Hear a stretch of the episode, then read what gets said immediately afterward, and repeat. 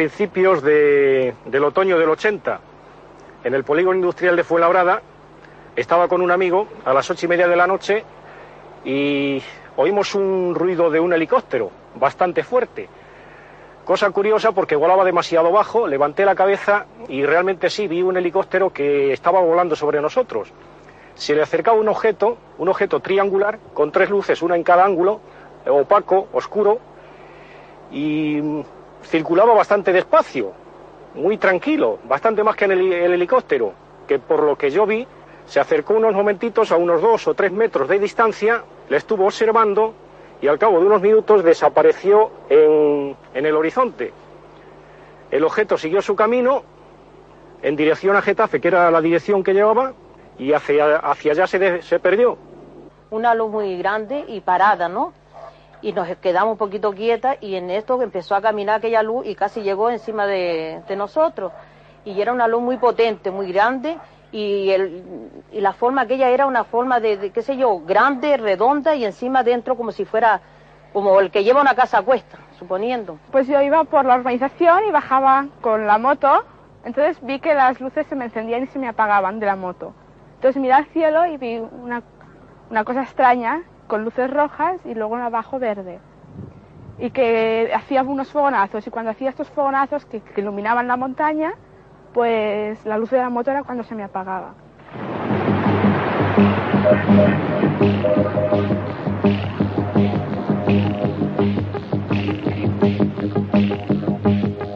Hay poco lugar en la vida diaria para lo extraordinario. Multitud de intereses inmediatos reclaman nuestra atención para la mayoría de las personas, vivir significa trabajar, alimentarse, tener una casa y una familia, obligaciones, compromisos, mil cosas pequeñas y grandes que hay que solucionar.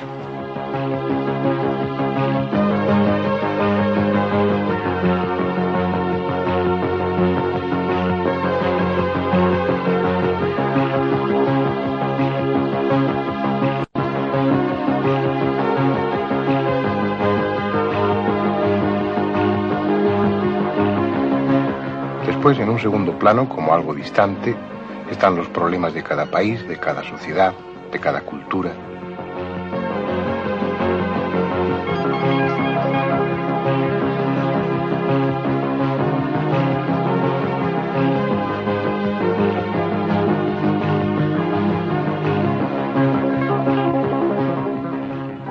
Vivir es estar pendiente de lo cercano. Lo trascendente, lo singular, apenas tiene sitio en nuestra mente. Pensar, por ejemplo, que existen seres inteligentes en otros mundos y admitir la posibilidad de que nos visiten es demasiado pensar.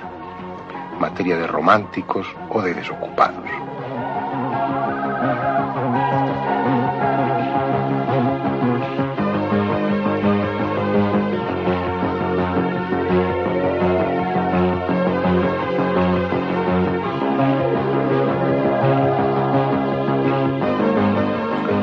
Sin embargo, desde hace unos cuantos años raro es el día en que los periódicos no recogen la noticia de alguna de esas naves extrañas, de alguno de esos objetos volantes no identificados que vuelan veloces o permanecen inmóviles en el cielo, que salen del mar o aterrizan en un campo solitario. Y curiosamente, los testigos no son románticos u ociosos, sino gente común, con los mismos problemas inmediatos que otro cualquiera. Gente que no miente ni alucina, y que nada ganan con su relato salvo la mirada suspicada de sus convecinos. En estos últimos 30 años los testigos cubren ya toda la escala social y técnica, desde niños hasta presidentes de gobierno y desde pescadores hasta ingenieros aeronáuticos.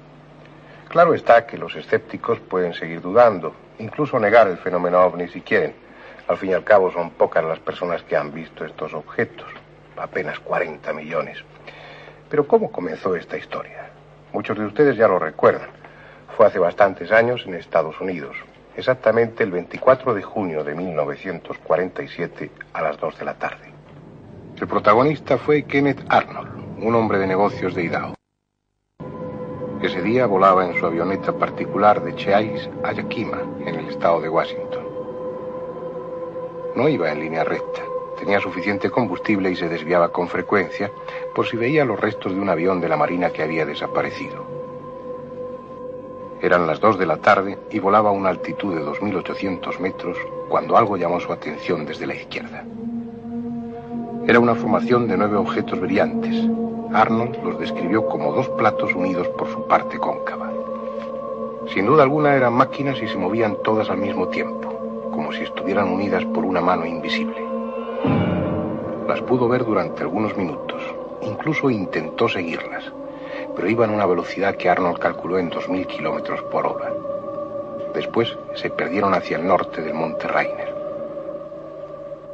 Arnold no era un fantasioso, sino un hombre práctico. Por eso su testimonio fue considerado veraz por la prensa de entonces.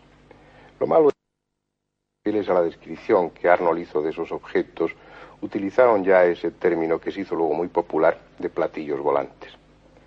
En cualquier caso, esa observación de Arnold no fue una excepción.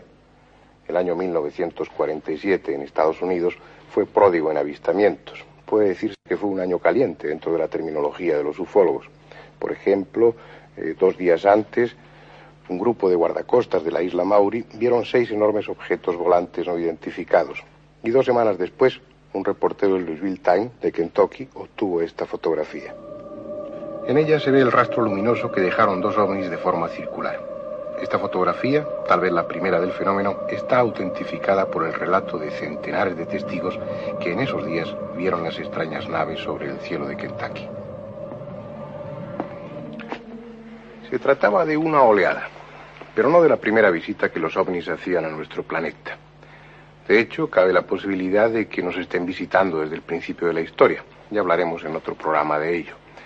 Lo que es cierto es que dentro de la historia contemporánea del fenómeno ovni, ellos ya habían dado señales de vida durante uno de los acontecimientos más dramáticos de los últimos siglos, la Segunda Guerra Mundial. En aquella época el hombre levantaba con frecuencia sus ojos al cielo pero no lo hacía con esperanza, sino con miedo, porque de allí venía la muerte. Los siniestros pájaros metálicos dejaron caer miles de toneladas de bombas, pero a su vez eran derribados por otros aviones o por disparos antiaéreos. Ciertamente el cielo fue entonces un lugar de destrucción y muerte, pero también lo fue de misterio.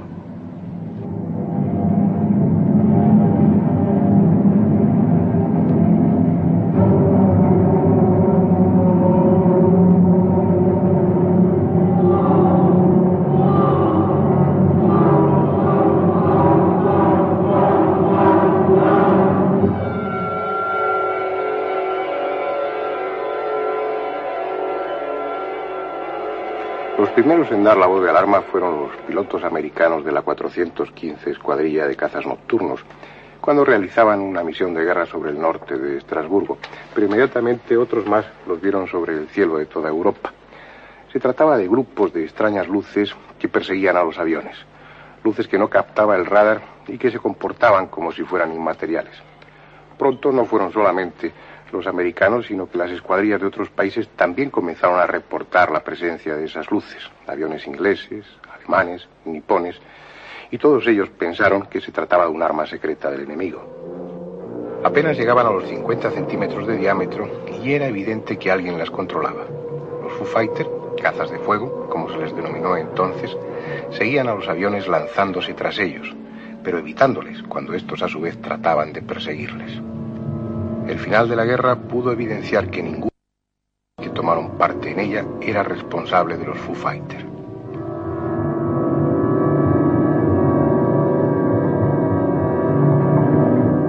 ¿Qué eran entonces esas misteriosas luces? ¿Quién las controlaba? ¿Y por qué? Hoy tenemos más experiencia. En estos largos 30 años hemos aprendido que ellos se interesan por los acontecimientos humanos. Con frecuencia son testigos mudos de nuestros avances técnicos o de nuestras batallas. Quién sabe si por simple curiosidad o preocupados por nuestros rápidos avances en la técnica de la destrucción.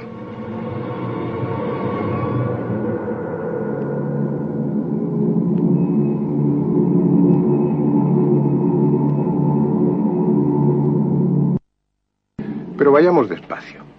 Estamos hablando de ellos como de seres procedentes del espacio hemos comenzado a analizar el fenómeno ovni bajo la perspectiva de lo extraterrestre. Y ni siquiera podemos asegurar si estamos o no estamos solos en el universo. Este es nuestro mundo. Hoy lo podemos contemplar desde el espacio y saber que, al menos de lejos, es algo hermoso. Hace 4.800 o 5.000 millones de años se formó este planeta. Al principio todo fue confusión y caos. Los elementos luchaban tras un orden, buscando un equilibrio. Lentamente, el infierno interior fue apagándose, permitiendo que la superficie de la Tierra se enfriara y adquiriese condiciones estables.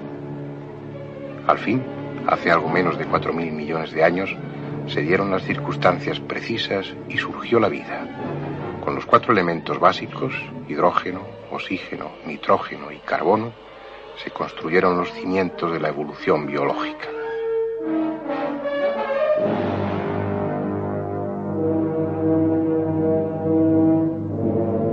En alguna charca primigenia de la entonces joven Tierra, los elementos se combinaron en la forma adecuada y se inició un proceso que aún no ha terminado. De los seres unicelulares se fue pasando a otros de estructura cada vez más compleja.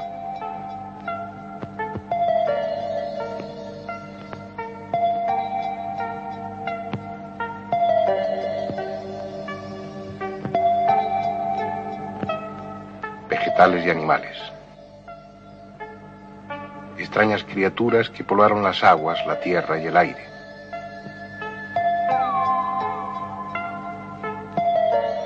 Veces frágiles o veloces, a veces colosales y torpes. La tierra conoció especies que durante milenios fueron soberanas para luego desaparecer ante la llegada de otras mejor adaptadas. Con todas fue generosa y paciente. Nunca faltaron las materias primas necesarias.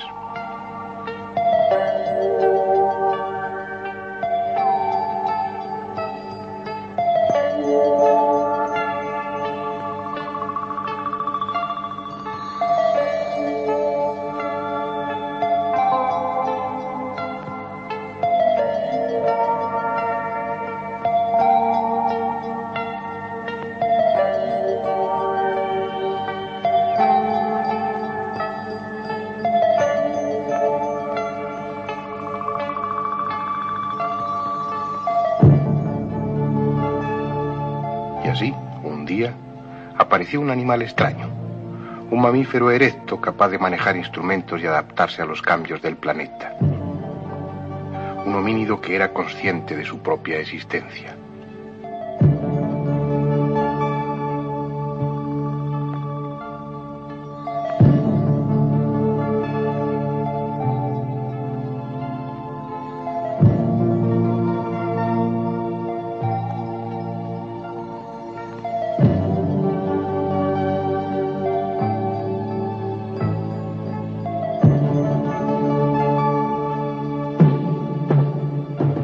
Algo cierto es que seguimos ignorando cuándo y cómo apareció ese ser distinto al que llamamos hombre. Pero es evidente que desde ese momento hasta hoy ha recorrido un largo camino.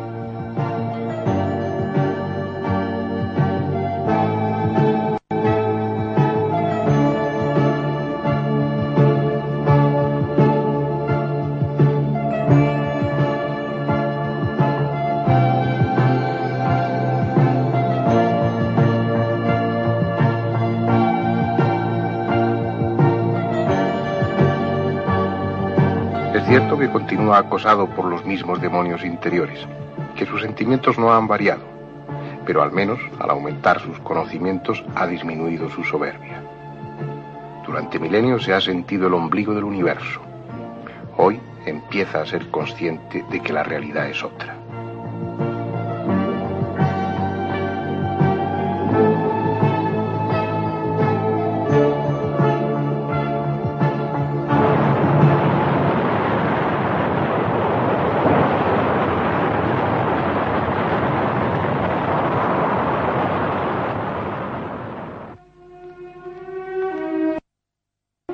Ya sabe que su planeta no es el único, sino el tercero de los nueve que giran en torno a una estrella de magnitud G, a la que llamamos Sol.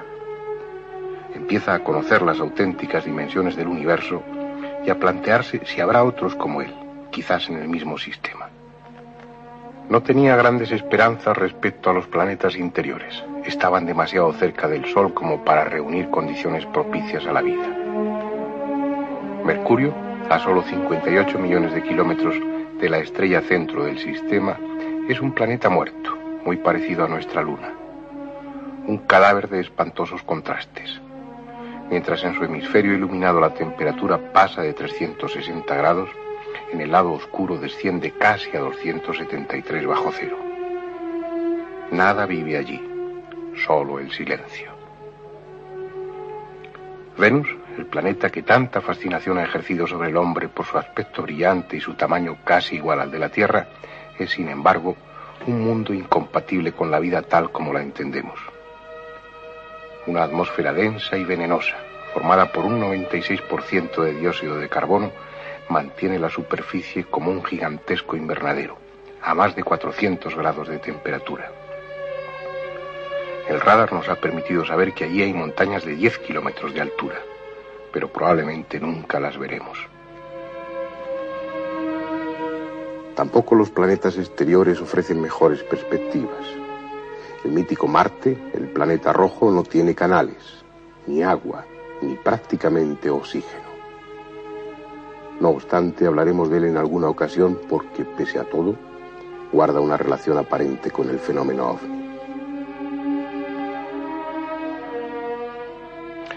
Los científicos sirios ya habían dogmatizado que nosotros somos los únicos habitantes del sistema. Sin embargo, les queda la suficiente dosis de romanticismo como para pensar que más allá del espacio existen seres inteligentes. Por eso en los proyectos Pioneer y Voyager se incluyen sendas placas dando noticias de nuestra existencia, de quiénes somos, de dónde vivimos. No es que se espere encontrar a otros hombres en los planetas exteriores del sistema solar. Gigantes fríos están demasiado lejos del Sol y sus atmósferas son un constante torbellino de gases.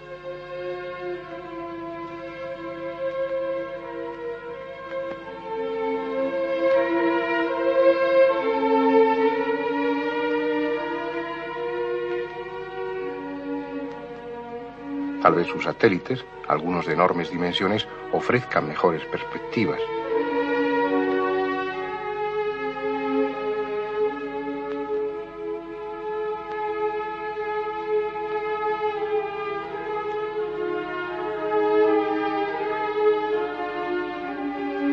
Así es muy difícil encontrar huellas de vida. En esas apartadas regiones el Sol es poco mayor que una estrella y su calor apenas perceptible.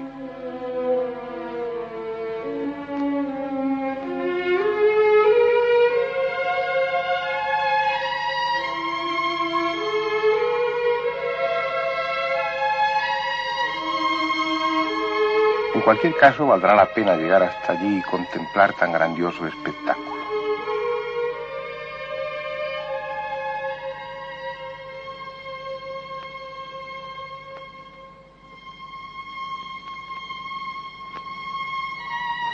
Paisajes no tendrán árboles, animales ni edificios, pero serán fascinantes y sobrecogedores. Los más lejanos paisajes de nuestro espacio vecino. Después, más lejos, es seguro que hay otros soles, otros planetas y con toda certidumbre otras vidas. Bueno, he sabido que en nuestra galaxia, en la Vía Láctea, existen del orden de los 400.000 millones de estrellas. La primera eh, discriminación que podemos hacer de esas estrellas es aquellas que tienen planetas, que pueden tener planetas, porque esto hay que dejarlo muy claro. Eh, los estudios que más o menos ahora disponemos nos llevan a que posiblemente la mitad de las estrellas tengan planetas. Es decir, existirían, existirían 200.000 millones de estrellas con planetas. Si a cada estrella le asignamos que por término medio puede tener 10 planetas, entonces nos encontramos con 2 billones de planetas. Es decir, un 2 y 12 ceros detrás de planetas. Lo siguiente es ver de estos planetas en cuáles se ha podido desarrollar la vida. Primero miramos cuáles son las condiciones para que la vida pueda desarrollarse. Diversos autores ofrecen la cifra de un cuarentavo de lo anterior. Nos reduce esto a 50.000 millones de planetas, en los cuales se puede haber desarrollado la vida, pero que de hecho se haya desarrollado. todo dentro de las posibilidades. Bueno, hay que reducir esto a la mitad. Nos quedaríamos entonces con posibilidad de planetas en los cuales se haya desarrollado vida 25.000 millones de planetas. Y así hay que ir hacia adelante. Cuanto más cosas exijamos, el número se nos va a ir reduciendo. Si ahora pedimos que esa vida sea inteligente, pues eh, naturalmente será menos, eh, menos número de planetas con vida inteligente que los que tienen vida, y están entre ellos. Podemos reducir esto en otra mitad. Nos quedamos ya, pues no sé cómo llevamos los cálculos, pero aproximadamente ya con 12.500 millones de planetas.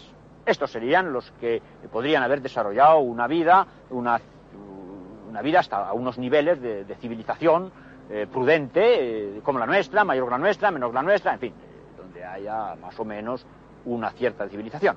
Y estos son los que después hay que contrastar a ver si estas hipotéticas civilizaciones encajan en un entorno espacio-temporal.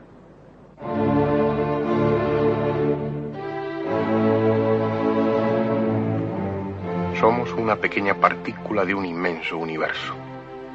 Un universo para el que algunos astrónomos dan el fantástico tamaño de 10 elevado a 70 kilómetros cúbicos un universo que escapa casi a los conceptos físicos y que exige definiciones cerca de lo espiritual, porque no es finito en el tiempo, sino que goza de una especie de instante eterno, una situación estacionaria de creación continua, sin principio y sin final.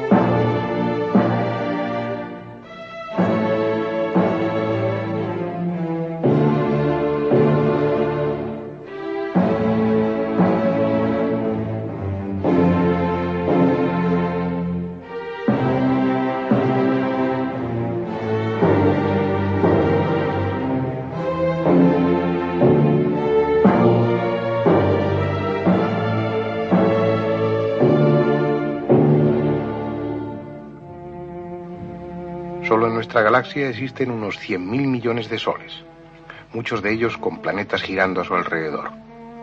Planetas que si cumplen unas determinadas condiciones albergarán vida. Pero además hay cientos de miles de millones de galaxias en el inmenso universo.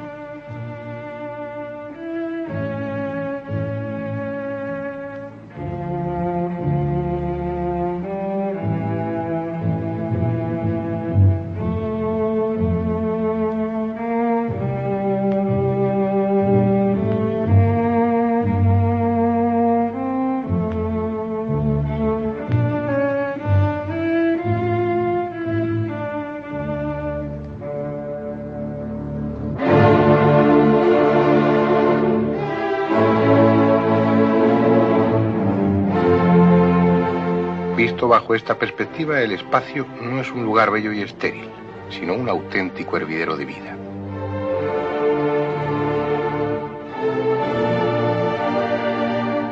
¿Es posible entonces que ellos vengan de otro sistema, tal vez de otra galaxia?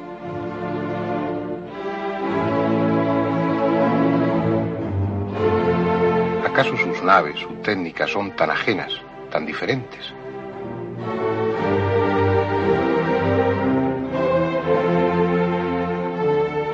Quizás tengan razón aquellos que piensan que los ovnis, los misteriosos y escurridizos ovnis, son fruto de la técnica de cualquier superpotencia. No, no, en absoluto. Esto, eh, el medio en que nos desenvolvemos, cualquier cuerpo en movimiento y máximas esas velocidades, pues está sujeto a unas leyes físicas que nosotros no conocemos. Esto era totalmente algo que no entraba dentro de, nuestras posibilidades ni, ni de los elementos que nosotros conocemos. El que un vehículo se mueva a menor velocidad, se detenga o cambie bruscamente de dirección, hoy por hoy no se puede explicar esto. El que se desplacen en las bajas capas de la atmósfera a menor velocidad sin producir ningún ruido, esto es inexplicable. Un avión que vendría, bueno, un avión, un objeto, desconocido que vendría a una velocidad, yo calculo, de, unos 8 o 10 mil kilómetros por hora. Cualquier cuerpo a esa velocidad necesita muchos kilómetros para acelerarse. Y esto se paró en seco, se paró en seco en, no sé, a muy pocos metros de la punta del plano del avión. O sea que lógicamente lo que nosotros conocemos no es posible que fuera de, de aquí. Sí, la primera conclusión que obvia y evidente que se nos ocurrió fue que estaba totalmente fuera de la tecnología conocida, aún en medios profesionales, más o menos avanzados, eh, hasta entonces, por nosotros, en medios aeronáuticos tanto civiles como militares, conocida o, divulgada. No conocíamos, no sabíamos, no habíamos visto nunca nada parecido. No tenía una figura ni siquiera semejante a una aerodinámica usual no tenía signos de combustión de ningún tipo. Su movimiento aparentemente era, era, era un movimiento, eh, digamos, pese a la contradicción, un movimiento estático, era un movimiento eh, totalmente quieto sobre, sobre los ejes normales, sus tres ejes. Y era, era sorprendente ver eso, claro, nos sorprendió, nos sorprendió. Después eh, pensamos, tripulado, pues, yo honradamente, personalmente pienso que es muy difícil que estuviese tripulado. De hecho, un ser humano que hubiese dentro de un Omni a esas velocidades tan grandes y esos cambios, no a la velocidad, a esos cambios bruscos de velocidad, su cuerpo quedaría físicamente deshecho. Lo que sí pienso también es que estaba dirigido de alguna manera. Radio, no sé cómo, dirigido estaba. Que conocía perfectamente nuestras técnicas de combate, las técnicas convencionales de la aviación militar de, de todo el mundo y que de alguna forma, pues en todo momento eh, tenía una superioridad sobre nosotros en cuanto a posición en el espacio, en cuanto a, al inicio de combate por nuestra parte, era, era evidente su superioridad, con una facilidad pasmosa nos, nos overchutó y se situó en nuestra cola. Y, entonces, claro, era una sorpresa y, eh, si no temor, eh, sentimos un poco de... Era lo desconocido. Sí, los pilotos saben lo que han visto. Millares de ellos coinciden en su testimonio. Sean de donde sean, vengan de donde vengan, los ovnis existen y nada tienen que ver con nuestra técnica.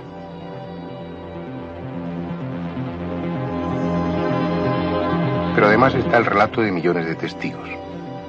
Algunos probablemente se confunden con globos sonda, aviones o hasta estrellas. No faltarán incluso los que mientan por una u otra razón. Pero aunque solo la mitad de esos 40 millones estén en lo cierto, el peso de sus voces transforma al tema en una de las incógnitas más apasionantes de este siglo. Unos los han visto de lejos, otros a poca distancia. Algunos han entrado dentro de esas naves, incluso los hay que han sido raptados por ellas. Y unos pocos han muerto por su causa. Sí, accidental o intencionadamente, esos fantasmas del espacio, esos vehículos que según la ciencia no pueden existir, han causado la muerte de algunos terrestres. Hubo una primera víctima a la que siguieron otras, pero en este programa de introducción es forzoso hacer referencia y en cierto modo rendir homenaje a Thomas Mantel. Los hechos sucedieron en Estados Unidos. Muchos testigos de Madisonville, en el estado de Kentucky, vieron pasar un enorme objeto por el cielo, de unos 70 metros de diámetro que parecía dirigirse hacia Fort Knox, el lugar donde se guardan las reservas de oro de los Estados Unidos.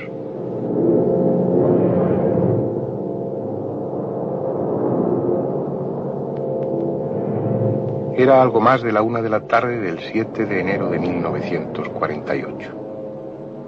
A las 13.45 el objeto había pasado sobre la base aérea de Godman, cercana a Fort Knox, y su comandante, el coronel Hiss, ordenó a una escuadrilla que estaba en vuelo que tratara de establecer contacto con la misteriosa nave. Se trataba de tres cazas P-51 como este, bajo el mando del capitán Thomas Mantel, un héroe de la Segunda Guerra Mundial. Los su anterior plan de vuelo y se lanzaron en busca del nuevo objetivo. A las 14.45 Mantel llamaba por radio. Había localizado al ovni. Ya lo tengo. Está por encima de mí. Trataré de aproximarme para verlo mejor.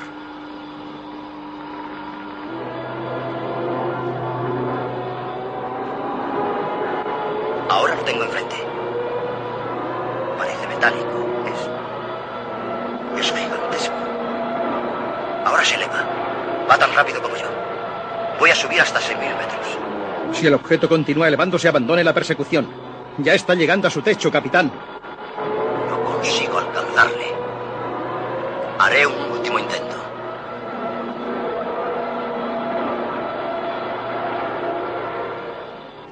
Aquel mismo día aparecía su cadáver cerca de los restos destrozados del avión. Un testigo dijo que dio la impresión de que el P-51 explotaba en el aire y se desintegraba antes de llegar al suelo.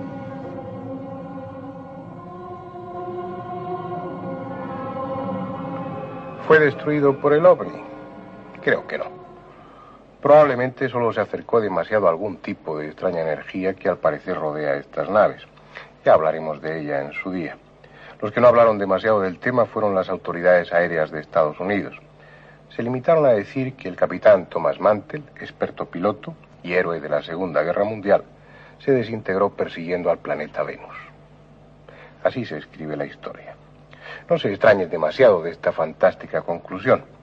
En torno a este fenómeno suceden extrañas cosas. Y tal vez una de las más incomprensibles sea precisamente la actitud que los gobiernos toman ante el fenómeno ovni. La CIA fue creada en 1947 y ya en septiembre de ese mismo año recogió en sus archivos el primer informe ovni. Desde entonces, millares de informes se han ido acumulando en gruesas carpetas y repletas estanterías. Pero la CIA no se limitaba a recoger información. Su misión era también la de manipular los informes que a su vez daban los medios oficiales a la opinión pública. En resumen, lanzar una cortina de humo. ¿Pero por qué? Bien, los medios oficiales norteamericanos, el Consejo de Seguridad Nacional, desde un principio eh, decidió no hablar abiertamente sobre los ovnis, correr una cortina de humo sobre la existencia real de los objetos volantes no identificados por tres razones principales. La primera es una razón militar y de, defensa y también simultáneamente de ignorancia.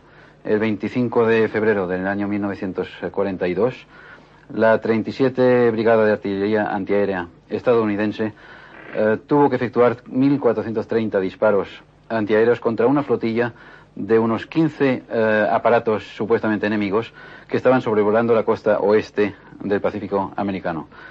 Eh, a pesar de que los 1.430 disparos fueron efectuados con precisión, tenían que haber dado en el blanco, ninguno de los 15 aparatos fue derribado y en su conclusión final sobre este incidente, el entonces general Marshall, George Marshall, eh, habló por vez primera oficialmente de objetos volantes misteriosos. Con aquel incidente nació en el año 42 el misterio de los objetos volantes no identificados como problema de defensa, por lo tanto militar, para los Estados Unidos y como problema de los servicios de inteligencia de aquel país. El segundo, la segunda razón para esta cortina de humo de negación de los ovnis es el aprovechamiento del fenómeno para una guerra psicológica, me explico. En los años de la Guerra Fría se pensaba que el enemigo, la Unión Soviética en este caso, podía aprovechar el avistamiento masivo de ovnis sobre cielo norteamericano con el fin de hacer creer que realmente eran armas secretas rusas, con lo cual creaba en el ciudadano norteamericano una psicosis de superioridad del enemigo eh, con que fácilmente podía eh, crear el pánico eh, entre la población civil estadounidense. Y la tercera razón era el peligro que constituía para el gobierno americano la proliferación de grupos de investigación privada, eh, de investigación del fenómeno ovni, debido a que estos grupos eh, lograban adeptos rápidamente, en gran cantidad, y además adeptos muy fieles, que se especulaba a nivel de inteligencia, y todavía se especula hoy, pueden ser empleados en cualquier momento por un gobierno extranjero o incluso por un grupo terrorista para intentar alguna acción hostil a los intereses del gobierno americano. Ahora en Estados Unidos se ha aprobado una ley sobre libertad de información, a la que se han acogido los ufólogos americanos para demandar jurídicamente y otras agencias de inteligencia y departamentos militares al objeto de que se abran al fin esos archivos. Parte de la información ya ha sido difundida. Bien, dentro de la acción judicial emprendida contra la CIA y otras agencias de inteligencia americanas, hemos logrado reunir hasta la fecha alrededor de unas 1.200 hojas de información procedente de sus archivos y relacionada con el fenómeno ovni. Mm, la CIA manifiesta haber retenido como ultra secreto 57 documentos que no da a luz pública, 57 documentos entre los que puede perfectamente estar aquellos que hablan de los supuestos ovnis eh, que los Estados Unidos poseerían en la base de Wright Patterson y de los supuestos cadáveres de estos de tripulantes de estos ovnis que poseerían en la base de Langley en Norfolk en Virginia. Eh, por su parte, la Agencia Nacional de Seguridad afirma que retiene como clasificados 131 documentos cuya publicación comprometería a la seguridad nacional norteamericana. Eh, sin embargo, podemos deducir que existen muchísimos más documentos retenidos, aparte de los documentos que poseemos y que están tachados en, gran parte, en, por ejemplo, de 10 párrafos hay 8 o 5 párrafos tachados en un solo documento, a veces. Eh, podemos deducir que hay muchos más documentos retenidos por cuanto los casos que conocemos los investigadores privados son muchísimos más de los que hemos encontrado en los documentos obtenidos a través de la acción judicial. Voy a poner solo tres ejemplos. Uno es el ejemplo del piloto Gary Powers, que en, el, en mayo del año 1960 fue derribado sobre la Unión Soviética, tripulando el avión espía U-2. Eh, Gary Powers, después de, derribado, después de, devuelto a Occidente, manifestó que en su derribo había concurrido circunstancias que le hacían eh, creer que eh, estaba presente un objeto volante no identificado en el momento de su derribo. Mm, Gary Powers en aquel entonces era además todavía agente eh, pleno de la CIA y por ello su caso debería figurar en estos documentos. No figura, sin embargo. Por otra parte, tampoco hemos encontrado ningún documento de los que Juanjo Benítez, por ejemplo, obtuvo del gobierno español, los 12 eh, documentos que inicialmente obtuvo, ni ningún otro documento oficial del gobierno español eh, y, sin embargo, sabemos que existen. Y eh, como tercer ejemplo pondré el del Congreso de Acapulco, el primer Congreso Mundial del Fenómeno OVNI, celebrado en 1967 en Acapulco, que tampoco se menciona ninguna ponencia, a pesar de que ahí habían concurrido investigadores de primera línea de todo el mundo, y sin embargo sí hablan los documentos de otros eh, congresos mucho menos importantes. Por lo poco que en este momento sabemos, los ovnis han sido perseguidos e incluso ametrallados por los aviones militares de varios países. Y en cierto modo no les falta razón. Esas naves misteriosas están continuamente violando el espacio aéreo de las naciones. No dan ningún tipo de explicación y parece traerles sin cuidado cuál sea la actitud de los gobiernos respecto a ellos. Hace 12, 12 13 años, en octubre 69-70 aproximadamente, entonces estaba destinado en una unidad de, la Defensa Aérea Española, una unidad de caza. Volábamos los aviones Sabre F-86 y era durante el desarrollo de un, ejercicio periódico mensual, un ejercicio Red Eye, conjunto con las Fuerzas Aéreas Americanas. Y salimos a volar eh, de alarma, eh, un scramble simulado, dirigido por el radar de tierra nos dirigió a una traza desconocida, supuesto enemigo del ejercicio, eh, cuyo, cuya traza teníamos que, interceptar. Íbamos dos aviones en formación cerrada y nos dirigimos al punto donde nos eh, mandó el radar. El radar tenía un eco que se le desplazaba a una velocidad y en unas circunstancias no, no conocidas, o al menos no común. Eh, nosotros no pudimos, no tuvimos contacto inicial visual con el objeto. Y después de varias interceptaciones frustradas, pues procedíamos a, la base con una, sin haber logrado encontrar el, avión o el objeto en cuestión. Ya de vuelta a la base, eh, vimos a la posición de nuestras 11 de reloj, vimos un brillo, pensamos que era un avión del ejercicio del bando supuestamente opuesto y nos dirigimos hacia él para efectuar un combate simulado. Cuando estuvimos cerca, vimos que el objeto no, era un, objeto con una forma usual ni conocida de avión, era una especie de, huevo metálico vertical y nos sorprendimos, pero eh, fuimos hacia él. Entonces nos sorprendió el que y que mirábamos hacia él, jamás le pudimos dar el morro la prueba de nuestro avión nunca, de nuestros aviones, nunca le pudo eh, enfilar. No llevábamos ni cámara ni armamento, era un ejercicio simulado. Pero, eh, para mayor sorpresa nuestra, no solo nos overchutó en idioma aeronáutico, sino que se situó exactamente en mi cola. Yo era el segundo avión. Y se nos pegó en la cola.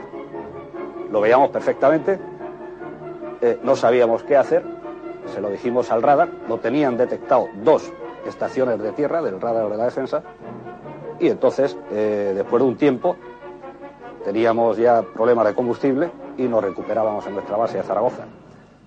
La altura a la que estábamos entonces, unos 38.000 pies, eh, la fuimos perdiendo conforme eh, nos dirigíamos a la base y todo el tiempo este objeto venía pegado a mi cola, a la cola de mi avión. Lo veíamos perfectamente en los dos aviones. Hasta 12.000 pies, aproximadamente a la altura del Moncayo, ya muy cerca de la base, vino pegado ahí. De pronto, sin saber de qué forma lo, consiguió, no veíamos ningún tipo de estela, ningún tipo de giro, nada en absoluto.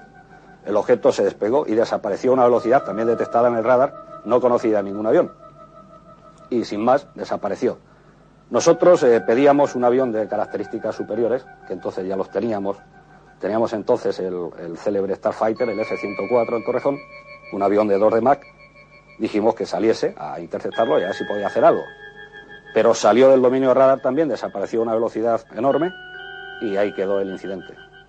Asustando a paseantes solitarios o perseguidos impunemente por los aviones de combate, lo cierto es que ellos están aquí y que son un misterio, un enorme y complejo misterio en el que trataremos de profundizar a lo largo de esta serie.